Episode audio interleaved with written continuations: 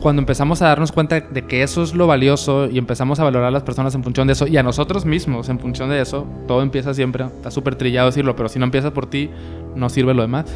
Empiezas a cambiar y, simplemente te pasa de largo, o sea, te deja de importarte realmente el estatus basado en, en las pertenencias.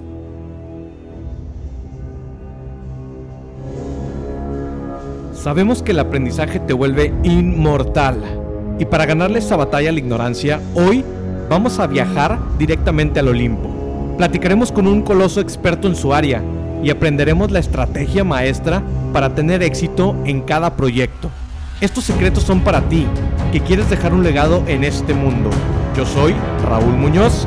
Bienvenidos al podcast Titanes.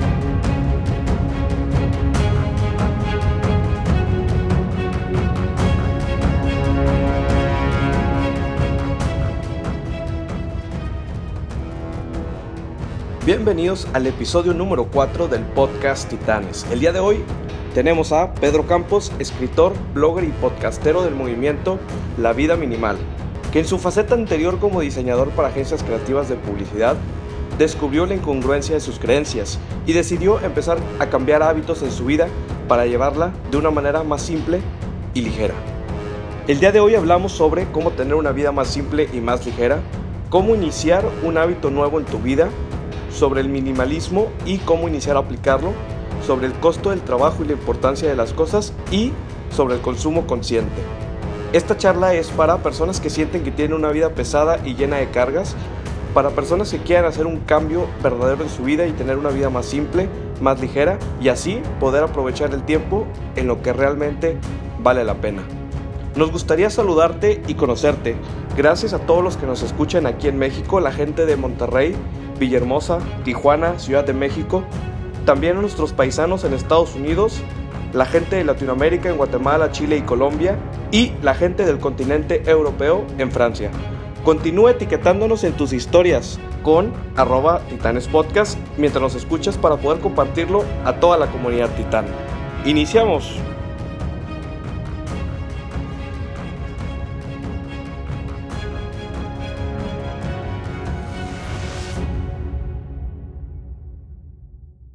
¿Qué tal? Muy buenos días, buenas tardes, comunidad de Titanes Podcast. El día de hoy estamos con un gran amigo que nos acompañó en uno de los eventos de negocios y cheves y es Pedro Campos. Pedro, bienvenido a Titanes Podcast. Hola Raúl, gracias por invitarme. Pedro, de tu trayectoria, un, blog, un podcast, un libro, ¿cómo, ¿cómo surge todo esto? ¿Cómo empieza la vida minimal? La vida minimal pues surge como una experiencia propia, ¿no? Empecé a, informarme acerca de este estilo de vida que se, se le conoce como minimalismo. Empecé a leer blogs, a leer libros y sobre todo empecé a aplicarlo en mi vida. Y llegó el momento en el que dije, a ver, todo esto que estoy aprendiendo, que estoy experimentando, lo quiero compartir.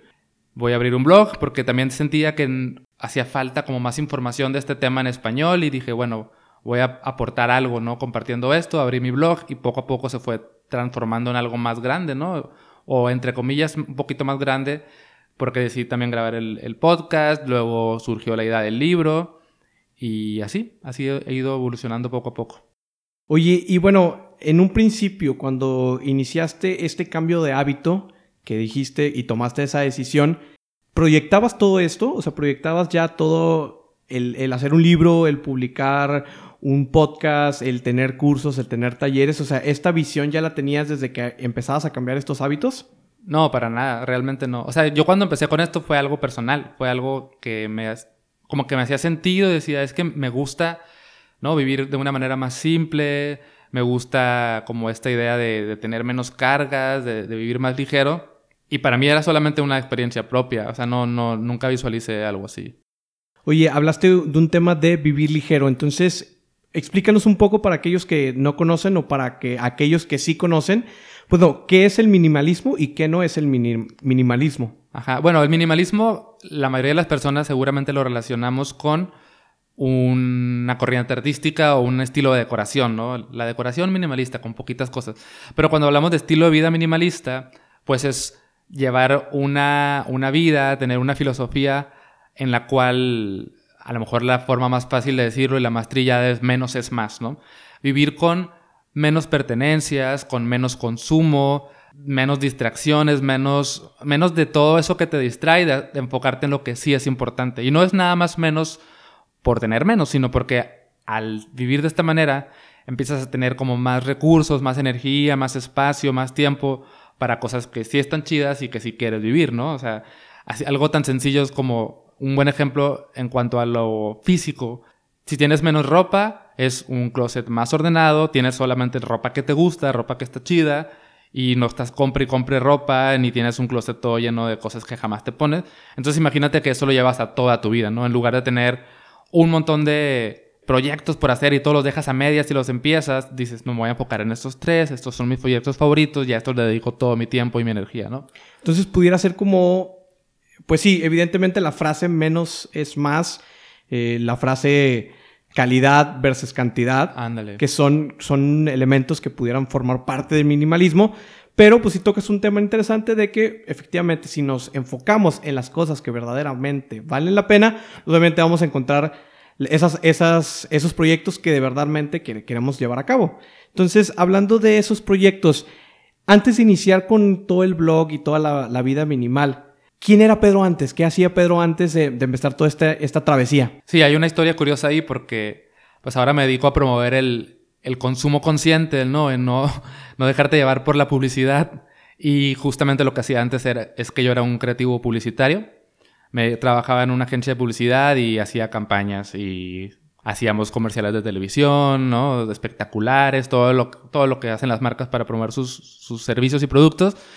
Y eso era, a eso me dedicaba a hacer creatividad. Y en realidad sigo siendo un poco de eso con, con otro enfoque, porque al final a mí lo que más, de las cosas que más me gustan es el tema creativo. O sea, me gusta crear cosas, me gusta escribir mucho. Entonces ahora muchas de las cosas que hago tienen que ver con escribir, con simplificar información, que es un poco el proceso que haces también en la, en la publicidad. Sí, la verdad es que hablando en temas de creatividad, pues obviamente tus ilustraciones en tu blog, en tu Instagram, pues obviamente, eh, digo, tienen un sentido y tienen ciertos colores y tienen una cierta, ciertos trazos. Todo eso lo haces tú. Sí, sí, toda la parte gráfica, todo lo, o sea, sí, todo lo hago yo en realidad. Ok, es un todólogo entonces ahí en la parte de publicidad y, y de mercadotecnia. Sí, más o menos. Oye, Pedro, y hablando entonces sobre cómo empiezas a llevar los hábitos a transformarlos en, eh, por ejemplo, ahorita mencionabas que, que, pues se transformó en un blog para compartir y que solamente pues obviamente era para escribir tus experiencias y qué estabas viviendo. Entonces, ¿cuándo sentiste o cómo llegó ese punto donde esto se convirtió ya en un movimiento, por así decirlo, o que se convirtió en algo más que un solo blog que existía como muchos blogs? Fíjate que nunca me lo habían preguntado de esa manera y me cuesta trabajo identificar como ese punto, ¿no? Pero o sea, para mí un, momento crucial fue en el cual empezaron a llegar como más comentarios de personas que estaban leyendo mi blog y yo sentía como una especie de como de contradicción en mi vida porque y lo escribo en el libro, ¿no? De que, a ver, llegaba y me sentaba a hacer campañas de publicidad para cosas que la gente no necesita y por otro lado estaba escribiendo eso. Entonces me di cuenta como de esta contradicción y decidí como hacer este cambio, decidí renunciar a mi trabajo y, y decir, ¿cómo puedo convertir esto en mi proyecto de vida. Entonces ahí fue cuando me vi la necesidad de tomármelo más en serio. ¿no? Y yo creo que ese fue el punto clave en el cual renuncié a mi trabajo anterior y dije, ahora que no se lo recomiendo a nadie hacer ese cambio tan brusco, pero bueno, fue lo que me pasó a mí. Y bueno, ¿y cuáles fueron los primeros pasos? O sea, porque evidentemente si renunciaste a tu trabajo, dejaste de percibir pues ese ingreso, entonces, ¿cómo llegaste a ya sea con tu blog o con... ¿qué?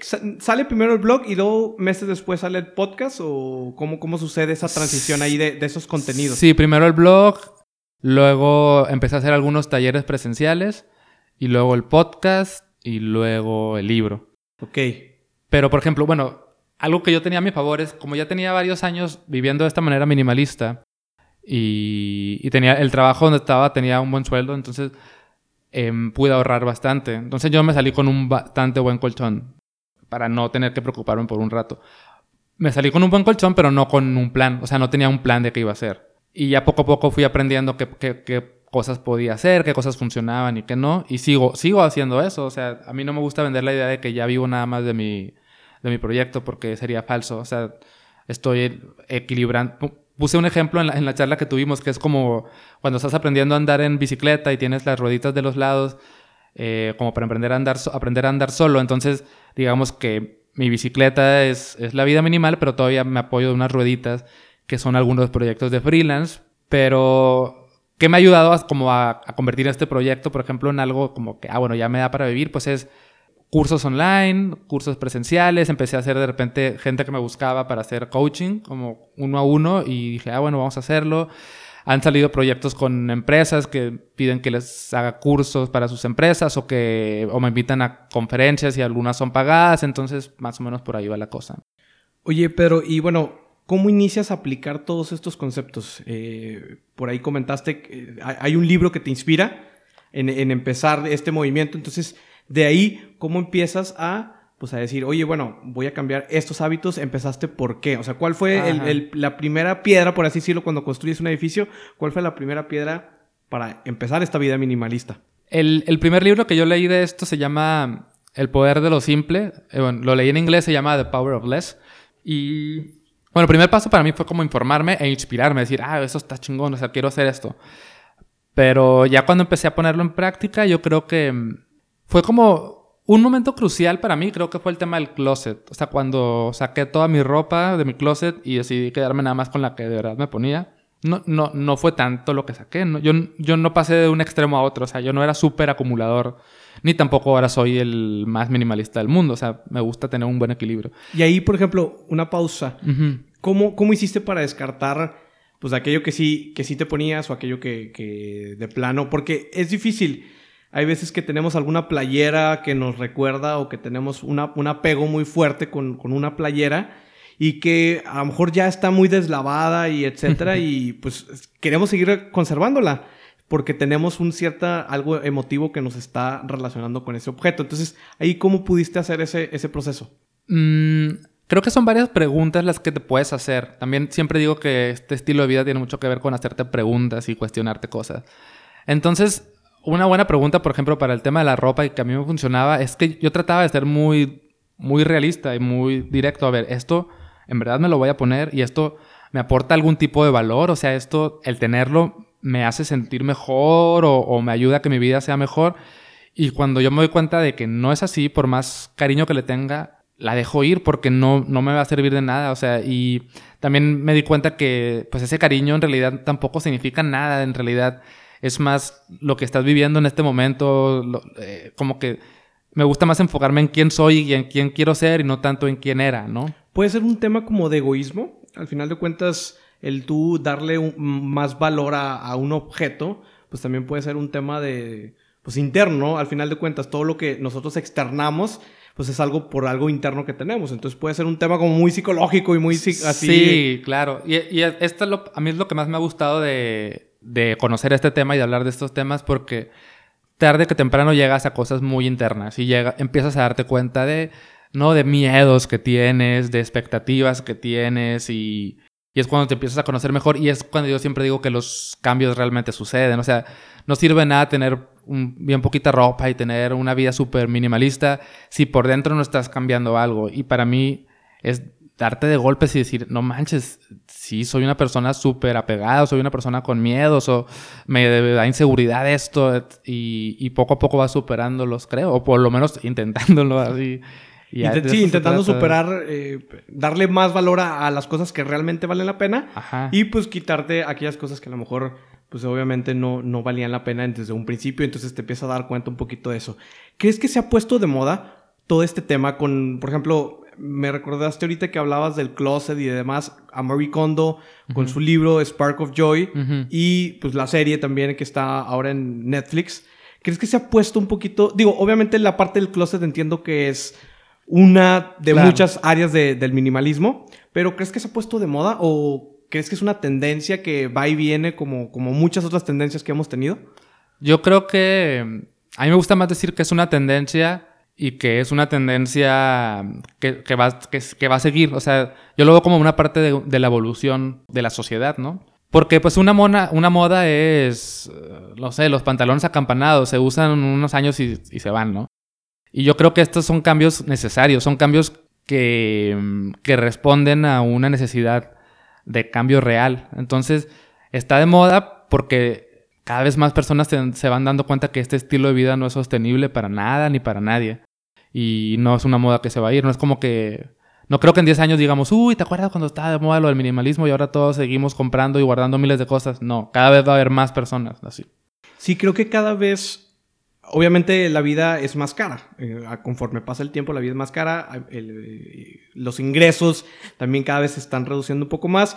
Y pues es lo que comentas. A veces ya el llegar a una casa, por ejemplo, un ejemplo que me acuerdo, que, que se me vino ahorita a la mente, que antes en casa de tus papás o de tus abuelos, estaban colgados los diplomas y colgados los, las fotos de chiquito y etcétera. Y ahora las nuevas generaciones de padres o de familias ya ahora no cuelgan sus títulos. O sea, algo tan simple como, como el colgar algo en tu, en tu casa, pues ya ahora ya es como, ah, mejor la pared limpia y a lo mejor pongo una imagen de otra cosa y pues ya no le inviertes el valor o ese ese valor a ese objeto o ese papel, en este caso que era un título y que era lo, más orgulloso que, la persona podía tener.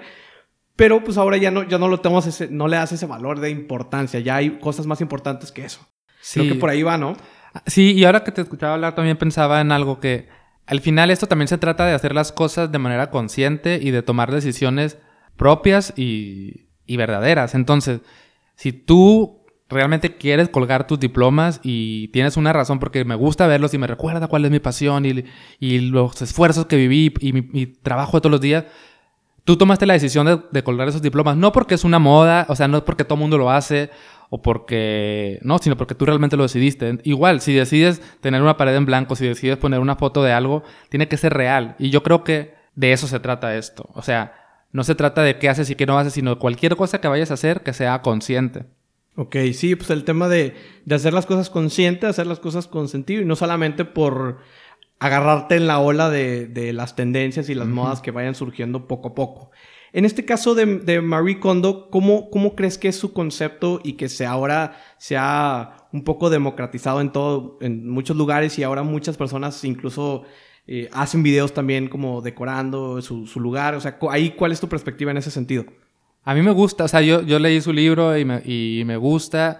De repente siento que está un poco más enfocada al orden en sí, a cómo tener tu casa más ordenada y me parece una buena introducción, pero yo pienso que Marie Kondo es como este, este primer paso y de que después vienen cosas más, más interesantes. Pero a mí me gusta mucho que, cada vez más personas lo estén haciendo, porque sí, te digo, salen a relucir cosas interesantes en la vida de uno cuando empiezas a sacar cosas. Ahí, por ejemplo, ahora hablando sobre el tema de pues cómo el minimalismo o cómo este hábito puede afectar a otras personas que, giran alrededor de ti, ahí cómo es ese, tema, cómo, cómo lidias con, pues obviamente a lo mejor tu pareja, con amigos, con familia, cómo lidias con esa parte de, pues oye, yo quiero hacer estos hábitos, quiero implementar esto en mi vida, pero pues tengo a lo mejor, estoy rodeado de personas que no comparten mi misma visión y también estoy rodeado de todo el contenido digital que existe donde te bombardean que consumas. Entonces, ¿cómo, cómo lidias con eso?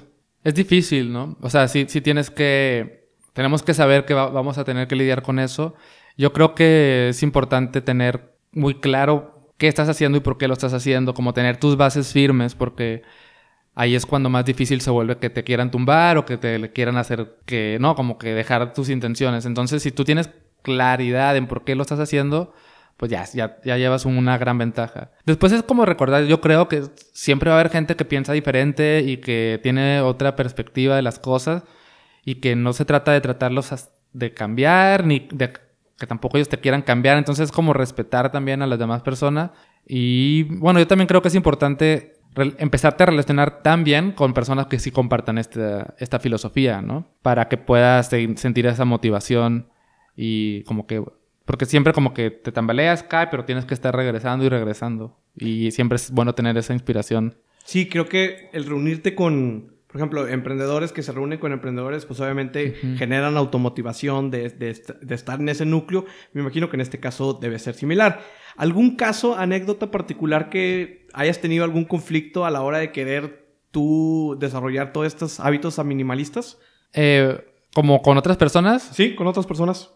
Mm, he, tenido que recurrir a cosas y siempre me ha ido bien porque, bueno, creo que he encontrado la manera de, de comunicarlo, que funcione, ¿no?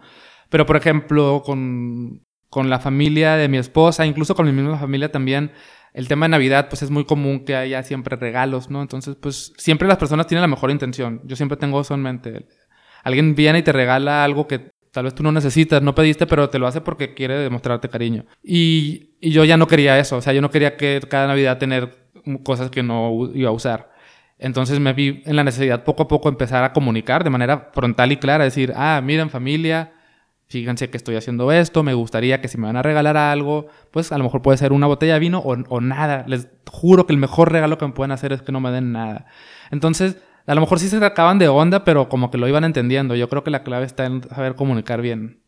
Creo que es comunicación y también darle tiempo, que comentabas que evidentemente hay que tener, hay que ser empáticos, hay que tener empatía con pues, las familias, amistades. ¿Por qué? Porque pues como cualquier hábito, eh, puede ser minimalismo, puede ser ir al gimnasio, o sea, tú quieres ir al gimnasio y pues no falta eh, la persona que te diga de que, oye, no, hombre, vamos a comer unos tacos, oye, vamos a echarnos unas cheves. ¿Por qué? Porque pues a lo mejor ellos, esas personas no tienen el hábito, no lo están construyendo y es muy fácil que las otras personas, es muy fácil caer en malos hábitos que en buenos hábitos, no sé si lo ves así. Sí, sí.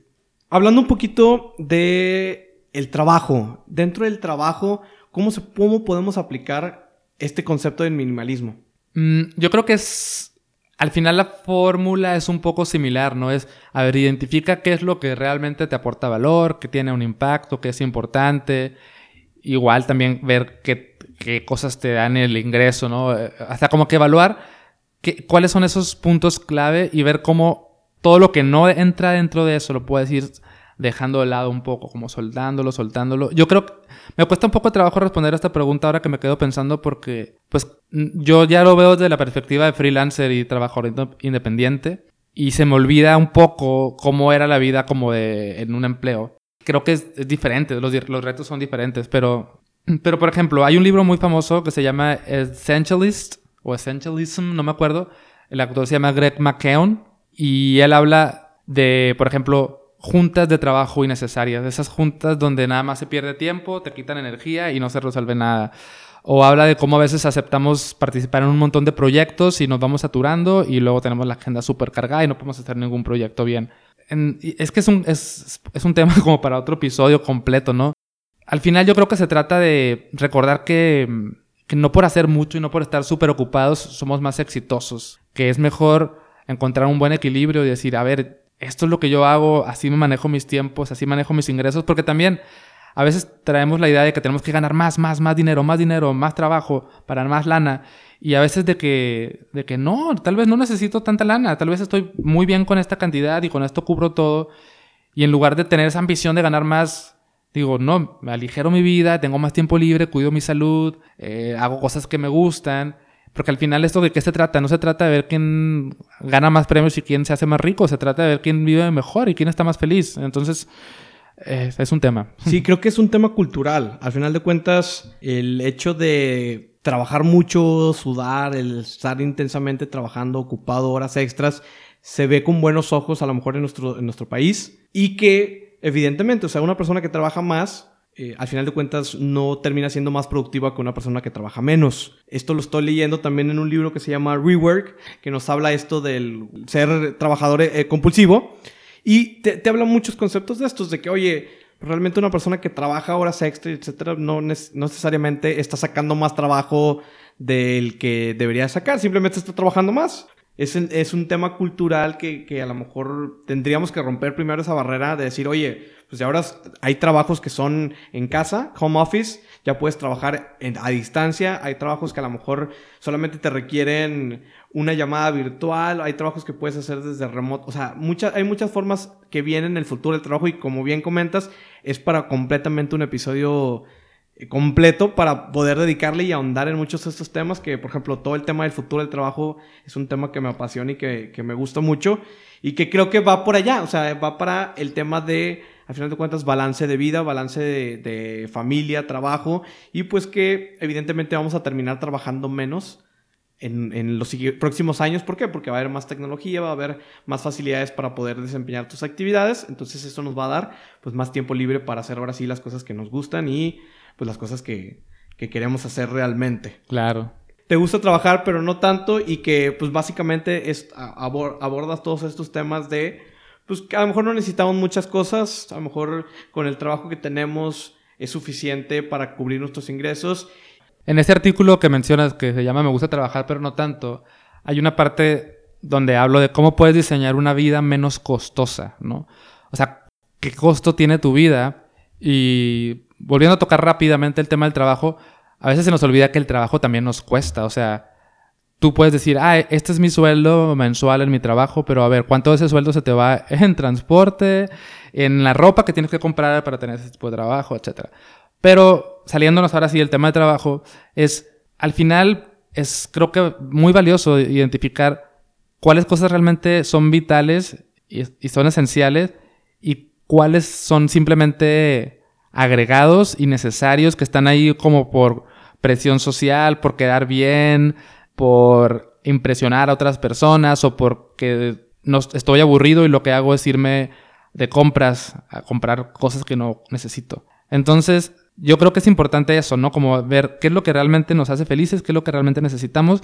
Y eso te va a demostrar que en realidad lo material no es, no es lo más necesario. Y empiezas a cuestionar más cada gasto, ¿no? Y empiezas a, consumir menos. Y cuanto menos consumes, no se trata tampoco de ser una persona súper coda que nunca gasta un peso, ¿no? Sino que usas mejor tu dinero. Entonces empiezas a reducir tus gastos, tu costo de vida baja. Por ejemplo, a veces la gente se preocupa por tener una casa muy grande y eso significa éxito. Y ahí estás pagando por 15, 30 años una casa enorme que ni usas realmente. ¿Qué pasaría si vivies en una casa más chica, no? O sea, es como identificando esas cosas que, en realidad no, necesitas. Y, y creo que se aliviana muchísimo. Se aliviana muchísimo la vida.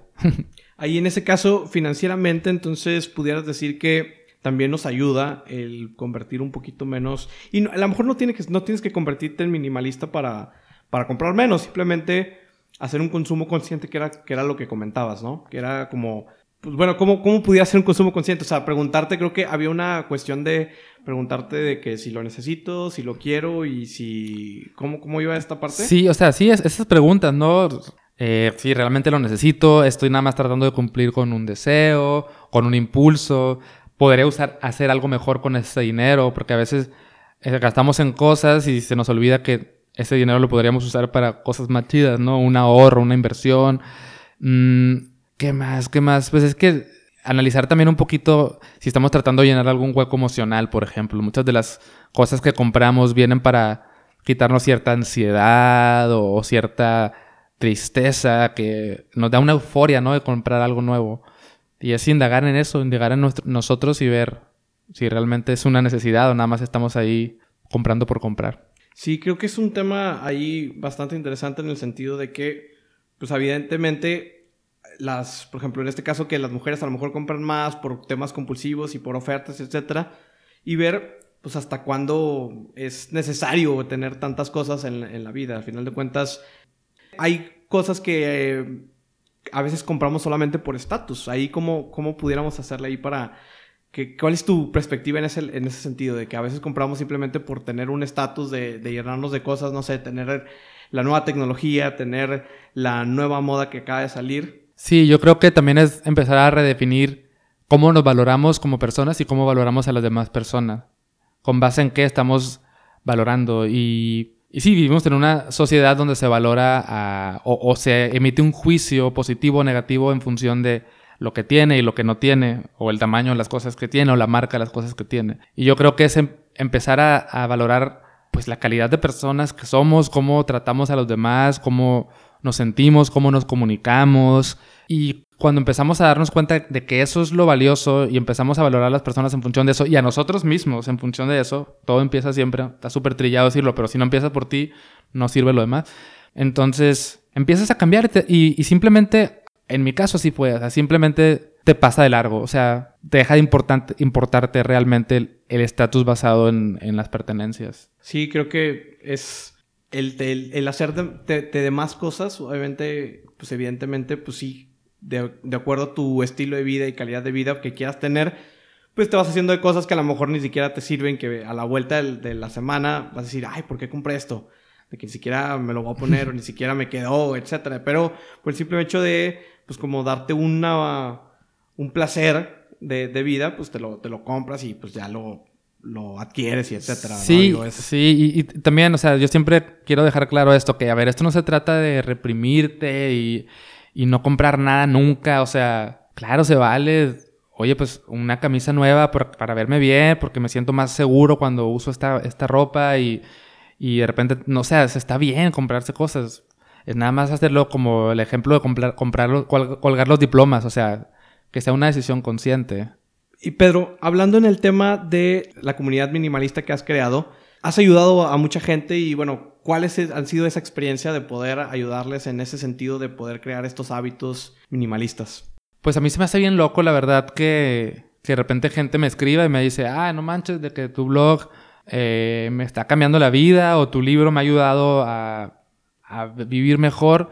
Se me hace muy, muy extraño y, se me hace raro que se me haga raro porque yo también he leído libros que me cambian la vida. Entonces, o contenido que he leído que, que me hacen pensar las cosas diferentes y actuar de manera diferente. Y no sé, o sea, experiencias particulares, digo, mensajes me llegan de todo tipo, o sea, está padre, la neta gente que, que se divorció y que está superando su divorcio a través de esto. O sea, cosas como muy, muy, muy locas.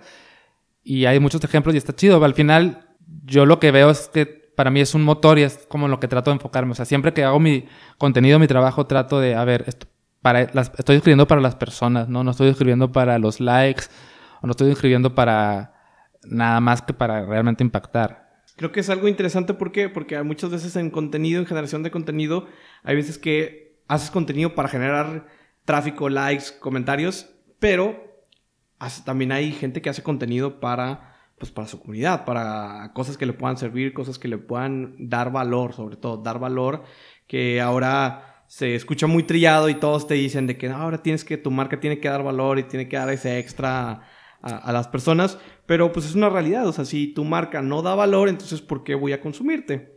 Y ahí entramos, entonces quisiera entrar en que estamos bombardeados de diferente contenido digital y comentabas algo de que pues, e, en el tema de consumo de pertenencias, al menos de compras y etcétera, pero también hay un consumo digital y hay un consumo donde eh, vemos videos, leemos libros, pero pues nos quedamos nada más ahí. O sea, ¿cómo podemos hacerla ahí para pues dejar de consumir tanto y pues obviamente ser eh, más efectivos y ponernos a la acción sobre todo.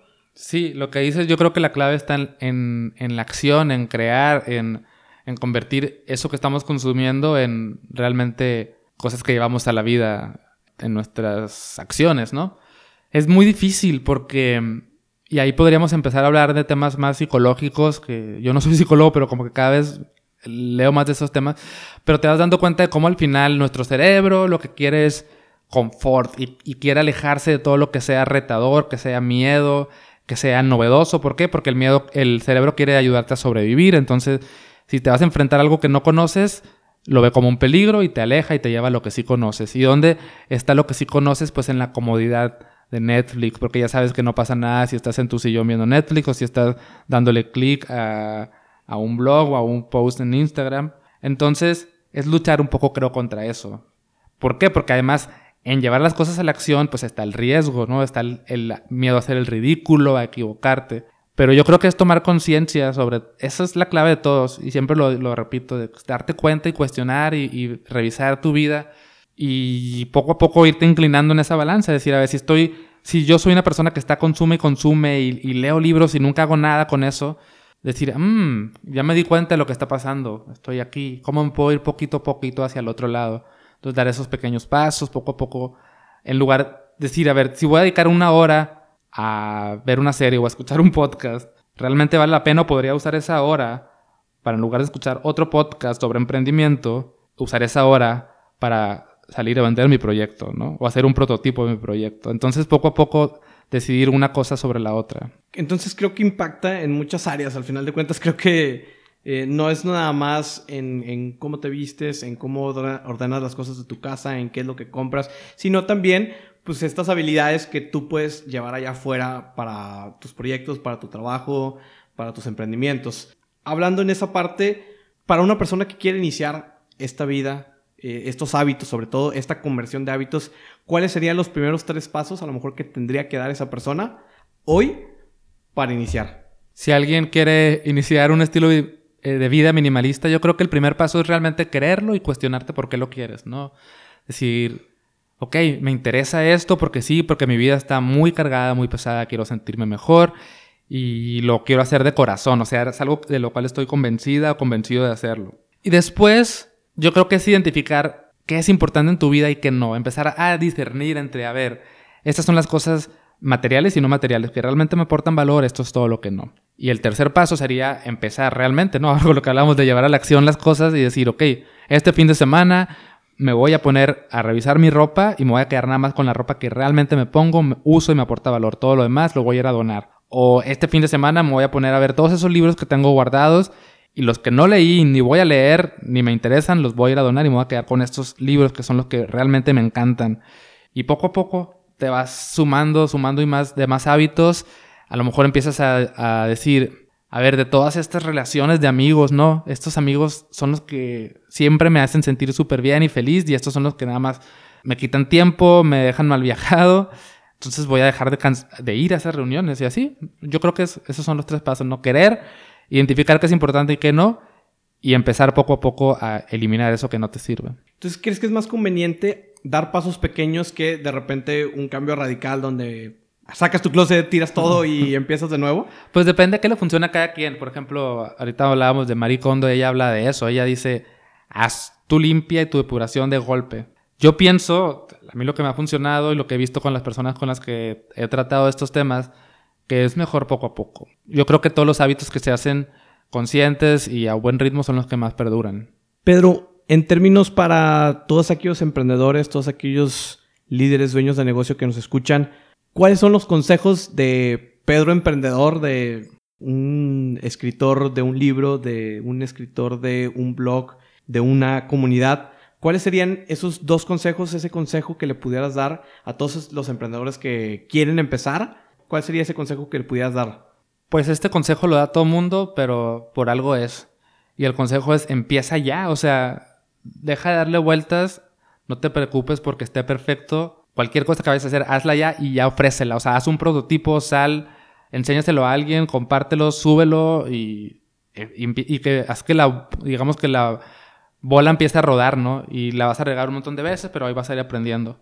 Eso es empezar ya con lo que hay. Y a lo mejor, y, un segundo consejo puede ser que realmente siempre tengas en mente, y también está muy, muy dicho, pero es de lo más importante, que estás aportando en verdad. O sea, dejar de lado, y siempre va a ser muy importante las finanzas, generar ingresos, estos negocios, y yo no hablo de hacer todo de caridad, pero siempre estar aportando algo. O sea, porque si te empiezas a centrar cómo vender más y cómo sacar más lana y se te olvida que lo importante es qué le estás aportando a esas personas que te están dando su dinero. Entonces, por ahí va la cosa. Excelente. Y ahora, Pedro, hablando en el términos de los fracasos, ¿qué es para ti un fracaso? Pues es, que no, me gusta caer en, en cosas bien convencionales, pero es lo que creo. Yo pienso que el fracaso no existe y que el único fracaso es no que sea quedarte con ganas de hacer las cosas. Ok. Muy bien. Lo, lo, lo eh, ¿tienes, tienes comentarios también minimalistas sobre las cosas. Digo, ya creo que te ha absorbido un poco en términos de, pues, de tu vida. Y pues que, que realmente, o sea, al final de cuentas, ¿para qué le das rodeos de, ah, no, pues yo creo que es esto? Al final de cuentas, es un concepto que ya traes y si es lo que crees, sobre todo, y si estás consciente de lo que crees, pues adelante. Entonces creo que tocaste ahí bastante. Sí, o sea, es que el, el fracaso no existe porque pues, o sea, lo intentas y te equivocas y, y, algo aprendes, entonces si aprendes algo, pues no es fracaso. Pues sí, del fracaso se aprende y digo, creo que el fracaso está sobrevalorado.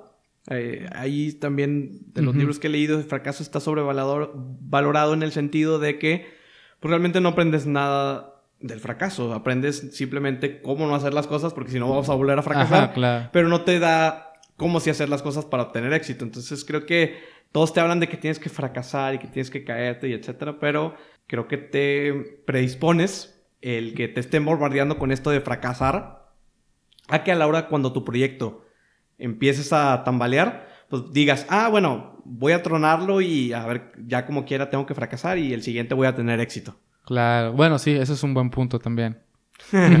Pero bueno, Pedro, ¿qué continúa para ti? ¿Qué viene para ti en términos de nuevos proyectos? ¿Qué sigue para la vida minimal? Pues yo, yo, yo soy, tengo un dilema muy raro en, en, en, esto porque soy una persona que, a la cual me gusta hacer muchas cosas, o sea, diversificar y hacer, acabo de sacar unas cartas que se llama el tarot de, tarot de las preguntas y es un jueguito de cartas y luego se me ocurren, quiero hacer una especie de stand-up relacionado con minimalismo, entonces como que se me ocurren cosas, entonces estoy en un, en dos cosas, entre hacer cosas nuevas, pero también simplificar mi propio proyecto y no, no diversificar de más. Pero mi respuesta minimalista es, mis próximos proyectos es lo que se me vaya ocurriendo y lo que vaya haciendo. Oye, pues excelente. Sí, en esta vida de proyectos y de, de emprendimiento, a veces no tienes un plano claro de qué es lo que sigue. Simplemente el empezar, el seguir caminando, pues van saliendo las cosas y al final de cuentas, mucha de tu comunidad te va diciendo cuáles son los, los, siguientes procesos a seguir, los siguientes proyectos que tienes que hacer. Entonces, creo que en tu visión minimalista, creo que vas, vas bastante bien en esa parte. Pedro, por último, ¿dónde pueden encontrarte tus redes sociales, tu página, para todos aquellos de aquí de la comunidad de Titanes Podcast? Todo es La Vida Minimal. En Instagram, Facebook es La Vida Minimal, lavidaminimal.com. El libro se llama La Vida Minimal, todo es igual. Todo La Vida Minimal, sí. como título minimalista, La Vida Minimal. Ajá. Oye, Pedro, muchas gracias por tu tiempo, por estar aquí con nosotros. Un último consejo que le quieras dejar a todos aquellos emprendedores. Nada, pues que no se claven tanto y que pásenla bien. No pasa nada, es nada más una vida y ya.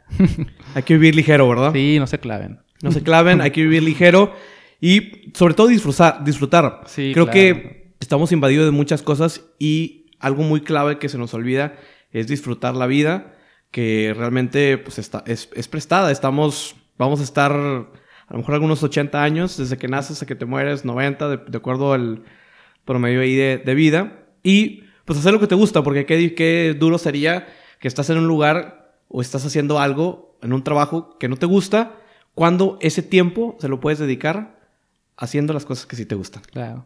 Bueno, sí. rápidamente, para hacer las cosas que sí te gustan, tienes que hacer cosas que no te gustan también, ¿no? tienes que hacer el Excel, pero bueno, eso es, ya creo que también está muy dicho, pero es importante recordarlo. sí, digo, obviamente hay cosas que no te gustan, que son necesarias. Claro.